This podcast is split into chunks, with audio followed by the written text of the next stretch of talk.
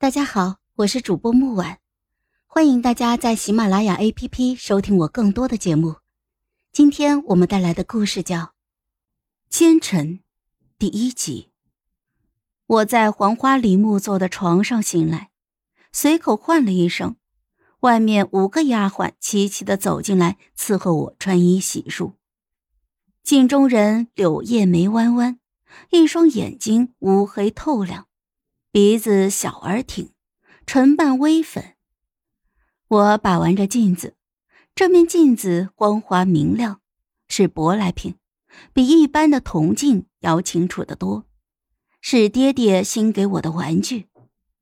哎呀，小姐真漂亮！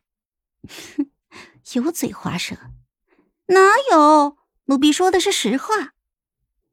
我的样貌继承了爹爹所有好看的地方。至于娘亲，我出生的时候她便死了。爹爹生得风流倜傥，一把年纪还勾得外面的小姑娘春心萌动。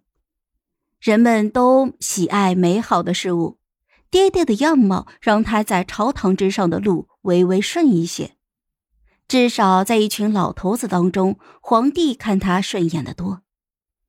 小姐。今日我看见老爷派人送东西去新科状元家，这是为何呀？那状元不是一直针对老爷吗？听说他还在朝廷之上诋毁老爷呢。有些事你不知道，莫要多嘴。嗯，知道了，我就是跟小姐偷偷说两句。我爹权倾朝野，美中不足的是他是个奸臣，很多人都知道这一点。不过那又怎么样？这对于我来说是一件好事儿。出门之后，外面种满了各色的花，此时开得正艳。走在回廊上，假山上的水流声清脆悦耳。水水，你在这儿啊？哎呦，真巧，我正准备去找你呢。来，尝尝我新做的糕点。我接过糕点，看也没看一眼。顺手就扔到了池塘里，鱼儿顿时就蜂拥而上，享受着这顿美食。注意你的身份。哦，好好的，宋大小姐。我不再停留，径直穿过回廊，一个新进门的妾室而已，没有必要理会。现在我有更重要的事情要做。昨日秦修文派人来退亲。我便邀他来府上说个清楚。秦修文是当今的太子，皇帝只有三个孩子，其他的两个，一个是女儿，另一个是还在苦于学字的五岁小儿。如果不出太大的问题，他会顺利的继承皇位，只要他不那么蠢。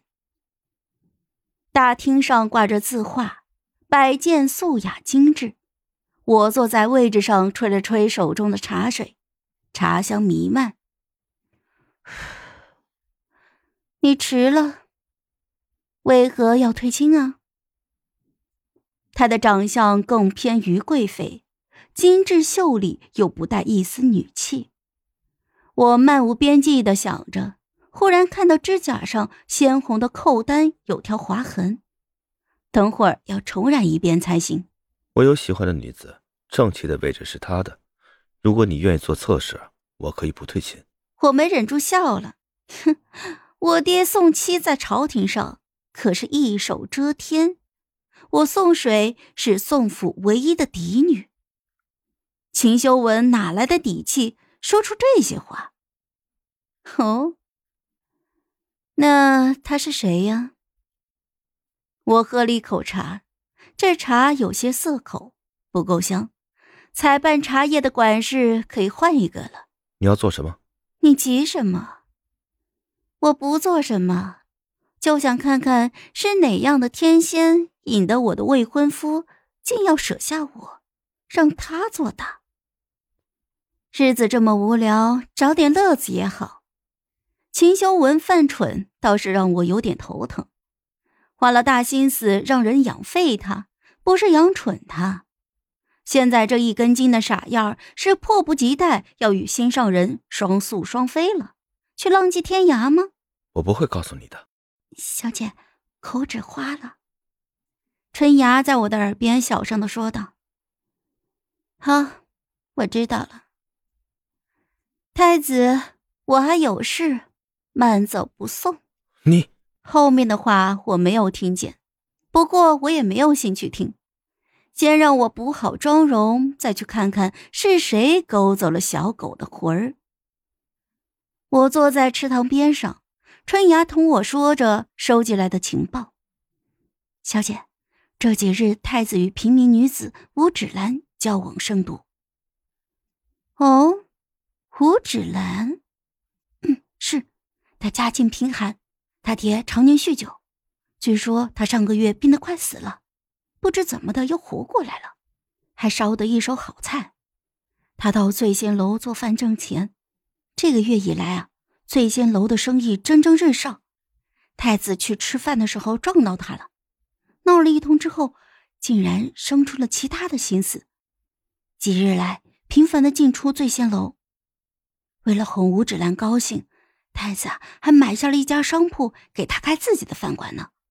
放出话说要做什么火锅，总之啊是新菜式。知道了，你去五叔那里拿点东西。太子最近过于有些闹腾了。嗯，是。池塘里的荷花开得绚烂的时期已经过去了，我派人摘下了一朵，抓在手里，轻轻的把玩。新菜时，这回我倒是真的有些伤心了。反正待着也是待着，不如去尝尝也好。好了，本集故事就到这儿，我们下集见，记得订阅和点赞哦。如果你有喜欢的故事，也欢迎在留言区告诉我们。